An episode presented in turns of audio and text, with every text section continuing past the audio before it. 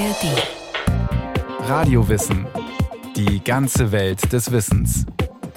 Ein Podcast von Bayern 2 in der ARD Audiothek.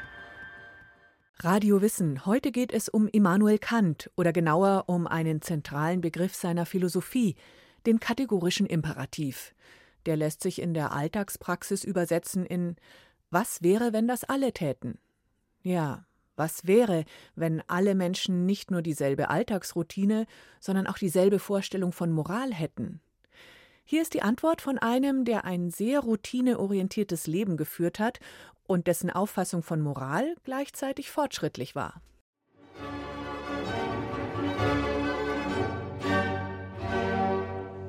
Was für ein schönes Konzert. Erhebend und belebend, so recht der Geist unserer Zeit, ganz wie der Kritiker meinte. Doch warum endet es schon um sieben Uhr? Es kann unmöglich sieben Uhr sein. Professor Kant ist noch nicht vorbeigekommen. In Königsberg gab es eine Art lebende Uhr. Sie hieß Immanuel Kant. Der Professor der Philosophie, der von 1724 bis 1804 lebte und an der berühmten Königsberger Universität lehrte, war so pünktlich und berechenbar in seinem Alltagsverhalten, dass die Bewohner Königsbergs die Uhr nach ihm stellten. Jeden Tag fuhr er zu seinen drei Freunden, Joseph Green, dem Bankier Ruffmann und Robert Motherby, und verließ sie um exakt 19 Uhr. Diese Treffen der vier Herren führten in ihrer großen Sichtbarkeit und Regelmäßigkeit dazu, dass sie zum Stadtalltag gehörten und sich die Bürger, ob ihres prominenten Mitbürgers, mit seinem uhrwerkhaften Verhalten vergnügten. Jetzt ist es sieben Uhr. Herr Kant ist gerade vorbeigefahren. Die Pünktlichkeit und Akkuratesse, die Immanuel Kant im Alltag an den Tag legte, war keinesfalls auf private Besuche beschränkt. Der Mann mit dem ungeheuren Ordnungssinn unterrichtete neben Philosophie auch Mathematik, Geographie und Naturrecht, und in seiner Jugend soll er sogar brillante Gedichte geschrieben haben. In seinem ganzen Leben soll er sein geliebtes Königsberg nur einmal verlassen haben. Doch was er innerhalb dieses geografisch kleinen Kreises erforschte, war so gewaltig, dass er heute zu den Weltweisen gehört. Der Ruf dieses Philosophen ging um die Welt. In China feiert man vier Weise als Weltlehrer: Buddha, Sokrates, Konfuzius und Immanuel Kant. Doch was war eigentlich seine Hauptlehre? Oder was bleibt heute von Kant? Ja, ich will es kurz machen und gleich drei der ganz zentralen, der wichtigsten Aspekte nennen. Kant hat gezeigt, ja fast bewiesen, dass der Mensch frei ist. Er ist frei, sich angesichts der vorgefundenen Bedingungen auf der Welt selbst zu bestimmen. Das heißt aber auch, dass er für alles verantwortlich ist, was er tut. Das ist der erste Gedanke. Der zweite Gedanke ist, dass Erkenntnis zwar Stückwerk ist, wir können immer nur Teile erkennen, aber Wahrheit ist vorauszusetzen, Erkenntnis ist also grundsätzlich möglich. Und der dritte wesentliche Gedanke ist, die Menschen können sich also eine ihnen passende, eine ihnen zupassende, eine menschliche Welt schaffen. Sagt Professor Dr. Volker Ladentin, emeritierter Professor für allgemeine und historische Erziehungswissenschaft an der Universität Bonn. Die Hauptlehren Kants auf die Ethik, also das gerechte Handeln bezogen, sind also humanistisch geprägte Ideen. Erstens, der Mensch darf sich selbst bestimmen. Zweitens, er kann Erkenntnis von etwas haben. Und drittens, er ist berechtigt und auch befähigt, eine menschliche Welt zu erschaffen. Diese Auffassungen Kants, die seine Morallehre durchdringen, sind philosophisch gesehen auch Grundgedanken der sogenannten Aufklärung und des Humanismus. Humanismus meint, dass der Mensch im Mittelpunkt von Kunst, Wissenschaft und Gesellschaft steht und dass folglich die unveräußerliche Menschenwürde Grundlage ist für das Denken und Handeln. So sieht es auch Kant, wenn er seine Morallehre ganz in den Dienst am Menschen und seiner Würde stellt. Und Aufklärung? Was das schillernde Wort bedeutet, hat der Königsberger Professor in seinem berühmten Aufsatz Beantwortung der Frage Was ist Aufklärung? erschienen in der Berlinischen Monatsschrift 1784 schlüssig erklärt. Aufklärung ist der Ausgang des Menschen aus seiner selbstverschuldeten Unmündigkeit. Unmündigkeit ist das Unvermögen, sich seines Verstandes ohne Leitung eines anderen zu bedienen. Die Aufklärung grenzt sich ideengeschichtlich vom sogenannten philosophischen Skeptizismus ab, der die Möglichkeit von Sein, Erkenntnis und Kommunikation im Sinn von Wahrheit erschließender Sprache anzweifelt. Der radikale Skeptizismus behauptet verkürzt dargestellt, es gibt nichts, und wenn es etwas gäbe, könnte man es nicht erkennen. Könnte man es erkennen, könnte man nicht darüber sprechen. Die Aufklärung hingegen sagt, es gibt durchaus etwas, und der Mensch kann es erkennen, und er kann und soll sogar darüber sprechen. Wir leben also in einer grundsätzlich erkennbaren, kommunizierbaren Welt. Und in dieser erkennbaren, kommunizierbaren Welt gibt es auch Regeln für unser Handeln. Und die philosophische Aufgabe ist es, abzuwägen, welche Rücksichtnahmen gut und richtig sind und welche bloße Zugeständnisse darstellen. Die zentrale Regel zum ethischen Verhalten bei Kant ist der kategorische Imperativ. Doch was genau ist eigentlich der kategorische Imperativ? Der kategorische Imperativ ist eine Regel, die verhindern soll, dass Freiheit zur Beliebigkeit wird. Die Regel soll also für alle gelten und doch zugleich auf jeden Einzelfall passen. Es gibt eine Voraussetzung dieses kategorischen Imperativs, nämlich die, die ich genannt hatte, der Mensch ist frei. Das ermöglicht ihm, eine Welt zu schaffen, die zu ihm passt. Die Frage ist nur, wie soll er denn dann seine Freiheit nutzen? Und dazu braucht es eine Aufforderung, einen Imperativ, kurz eine gültige Regel, handle so, dass die Maxime deines Willens jederzeit zugleich als Prinzip einer allgemeinen Gesetzgebung gelten könne. Das hört sich schlimmer an, als es ist. Es meint, dass unser Handeln an allgemeinen gültigen Regeln ausgerichtet ist, die für alle Menschen gelten sollen. Als ich diesen Satz in meiner Pubertät las, das war wie ein Hammerschlag. Ich fand damit ist etwas formuliert, was sich in jeder Situation nutzen lässt, und das hat mich dann doch ein ganzes Leben lang begleitet. Der kategorische Imperativ ist also eine Verbindung von Freiheit und Verantwortung. Nur Freiheit, das wäre Willkür, denn dann würde jeder tun, was ihm gerade gefällt, bis zum Schaden für andere. Nur Verantwortung, das wäre menschenunwürdig, denn Verantwortung ohne Freiheit wäre ein starres Befolgen festgefertigter Regeln. Der Bürger würde zum Moralroboter erniedrigt, ohne eigene Entscheidungsfreiheit. Hier wird wieder der humanistische Geist Kants ersichtlich, der die Menschenwürde und Würde gründet in Freiheit ins Zentrum seines Denkens stellt. Nun gibt es in der Ideengeschichte Europas aber verschiedene Denkmodelle, die den Anspruch haben, Freiheit und Verantwortung zu verbinden. Der kategorische Imperativ ist nur eins, wenn auch vielleicht das bekannteste von allen. Ein starker Konkurrent ist hier die sogenannte goldene Regel, die auch freies Handeln in den Rahmen der Verantwortung bringen will. Ist der kategorische Imperativ gleich der goldenen Regel oder gibt es Unterschiede? Und wenn ja, welche? Es gibt grundsätzliche Unterschiede. In der Tat hört sich das erst einmal ähnlich an. Die goldene Regel lautet ja so, wie ich sie auch in der Schule, schon in der Grundschule gelernt habe. Was du nicht willst, dass man dir tu, das füg auch keinem anderen zu. Aber ehrlich gesagt, was bedeutet diese Regel nun für die Organisation in der Gesellschaft? Sie bedeutet, dass alles von meinem zufälligen Willen abhängt. Das heißt ja, was du nicht willst, dass man dir tu. Und damit setzt die goldene Regel etwas voraus, was sie doch eigentlich erst schaffen soll, Sie setzt nämlich schon den bereits guten Menschen voraus, obwohl diese Regel doch gedacht war dazu, den Menschen dazu zu verhelfen, dass er ein guter Mensch wird. Wenn die eigene Befindlichkeit, der eigene Wille zum Maßstab für Gerechtigkeit werden sollen, dann hängt ja alles von meiner Zufälligkeit ab. Stellen Sie sich vor, jemanden, der in seiner Jugendzeit mit Schlägen traktiert worden ist, der würde dann vielleicht im Alter sagen, mir hat das ja auch nicht geschadet, also kann ich schlagen. Also Sie sehen hier, wie individuell, wie zufällig eine solche Entscheidung ist von demjenigen, der entscheidet.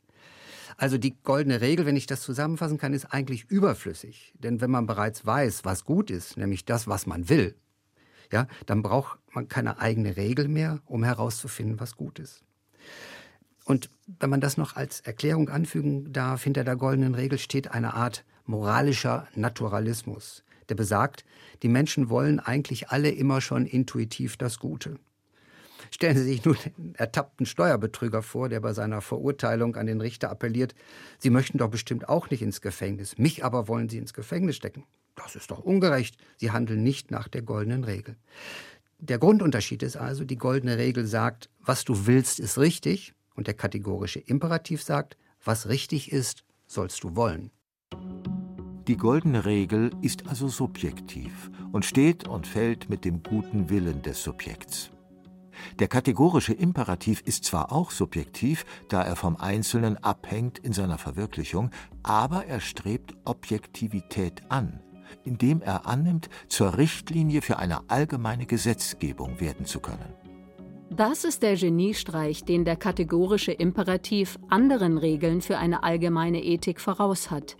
Er beginnt mit der Prämisse, das eigene Handeln könne vorbildlich sein indem der Handelnde die Idee, was geschehen würde, wenn das alle tun würden, seinen Entscheidungen vorausstellt, tendiert er automatisch zu mehr Objektivität und erzieht sich selbst über seine eigenen subjektiven und oft auch momenthaften Wünsche und Bedürfnisse hinauszudenken. Was für den Einzelnen stimmt, stimmt möglicherweise auch in der Anwendung auf die Gesellschaften als Ganzes. Warum also sollte man den kategorischen Imperativ der goldenen Regel vorziehen. Ja, die goldene Regel eignet sich überhaupt nicht für die Lösung von sozialen Problemen.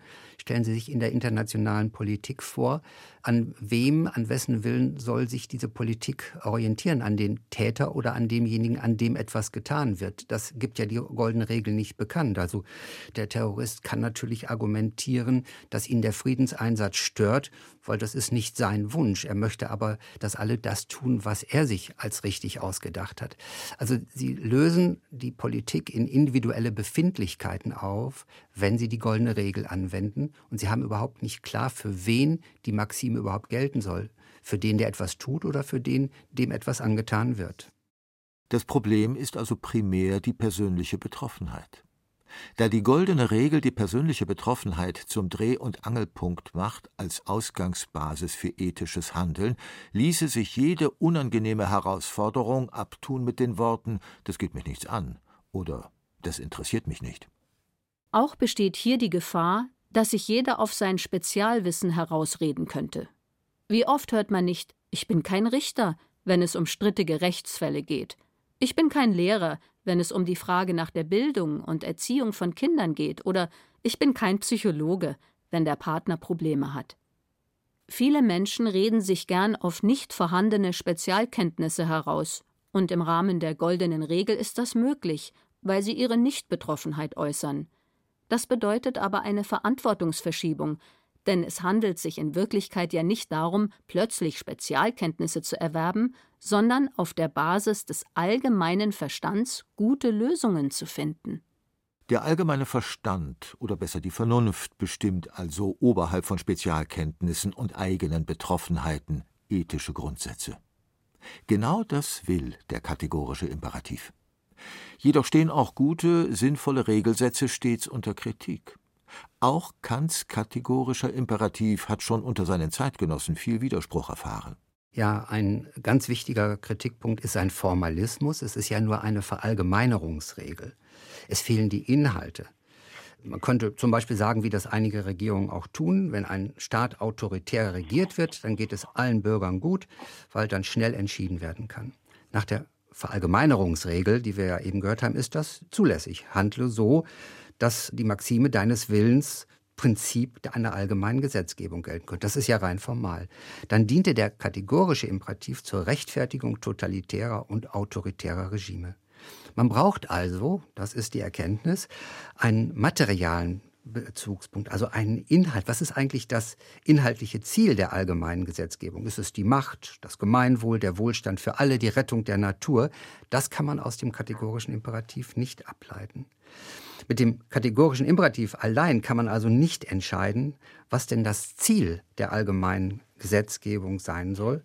Man muss die Idee der humanen Lebensbedingungen also hinzunehmen, die Conditio Humana.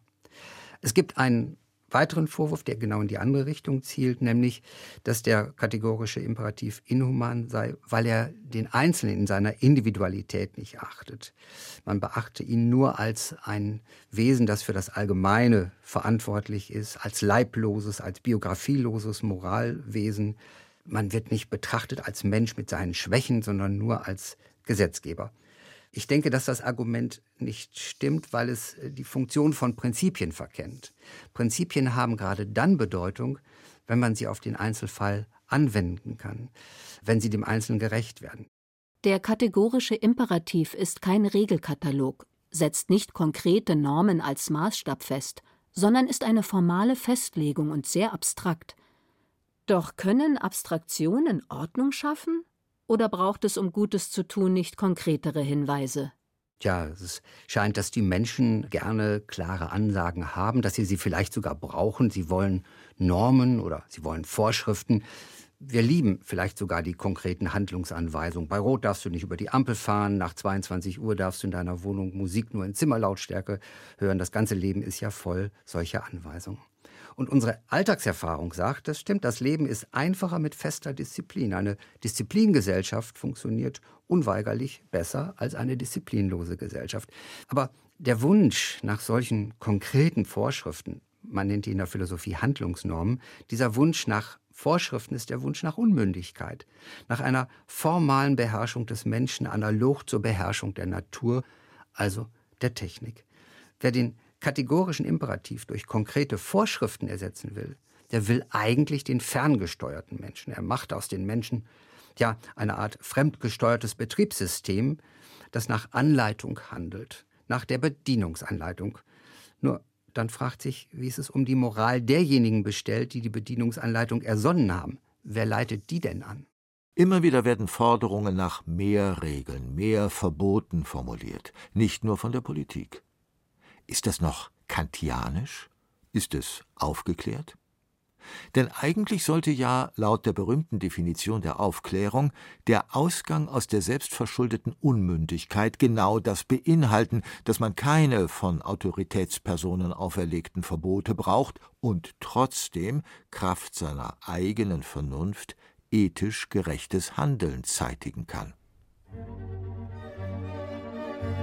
Es ist erstaunlich, dass ein Mann, der so stark berechenbar und regelgerecht gelebt haben soll wie Kant, einen so großen Bedarf an persönlicher Freiheit im Denken und Handeln sah. Vielleicht ist das ein biografischer Kontrapunkt.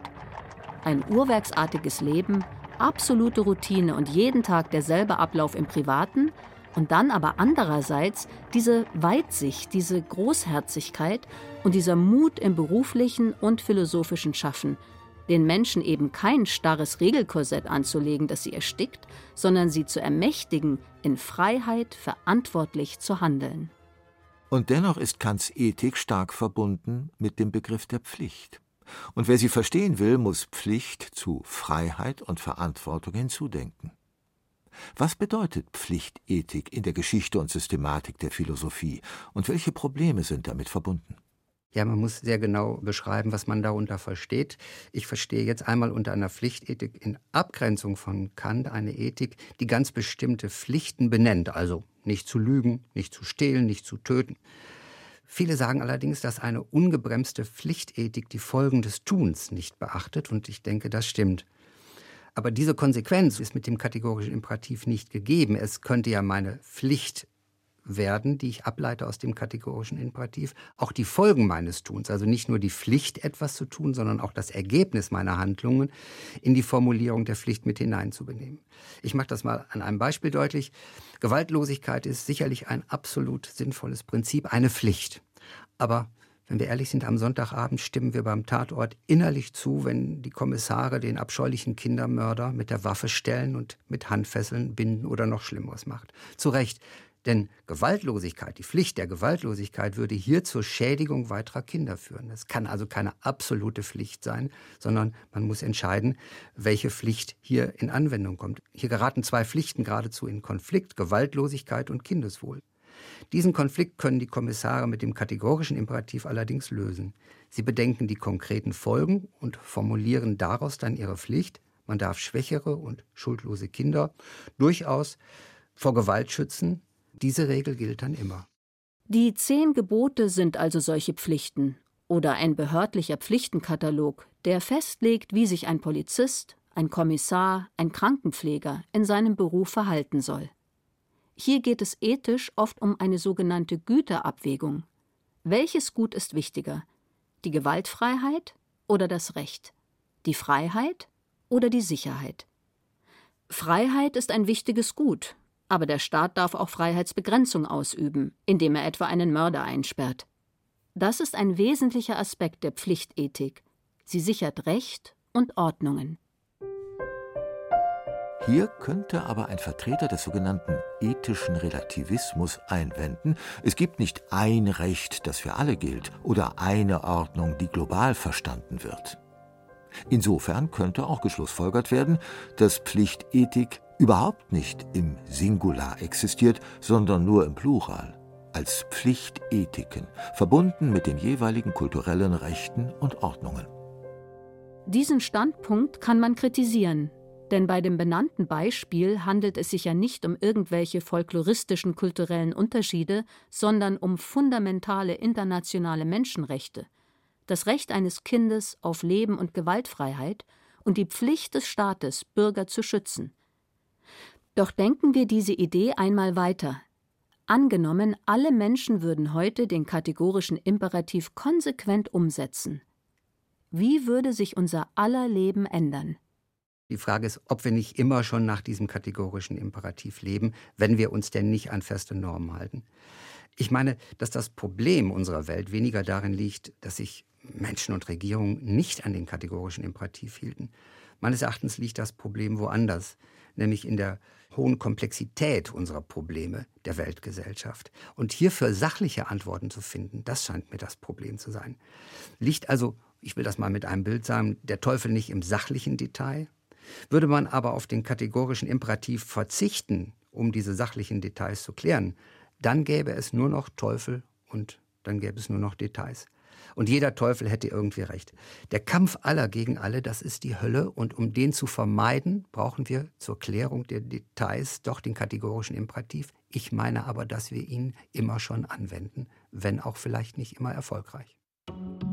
Der kategorische Imperativ bewahrt uns also vor einem moralischen Relativismus, der jedes ethische Problem in tausend Teilprobleme zersplittern lässt, wie einen zerstörten Spiegel. Doch er löst nicht alle ethischen und sozialen Fragen. Er ist ein Anfang.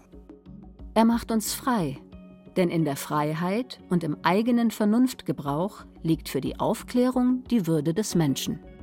Wer wahrhaft frei ist, kann Routinen und sogar Pflichten freudig leben, darf Maximen nicht als Einschränkung, sondern als Ausdruck seiner Selbstbestimmung ansehen.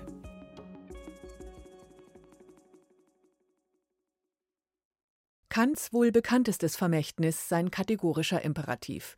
Wie genau der zu verstehen ist und was er uns auch heute noch sagen kann, damit hat sich Claudia Simone doch Dochchin beschäftigt. Wir haben übrigens auch in der ARD Audiothek noch weitere Radiowissen Podcast Folgen zur Philosophie, unter anderem der Aufklärung und auch ein Porträt zu ihm selbst, zum großen Immanuel Kant. Viel Spaß beim Stöbern.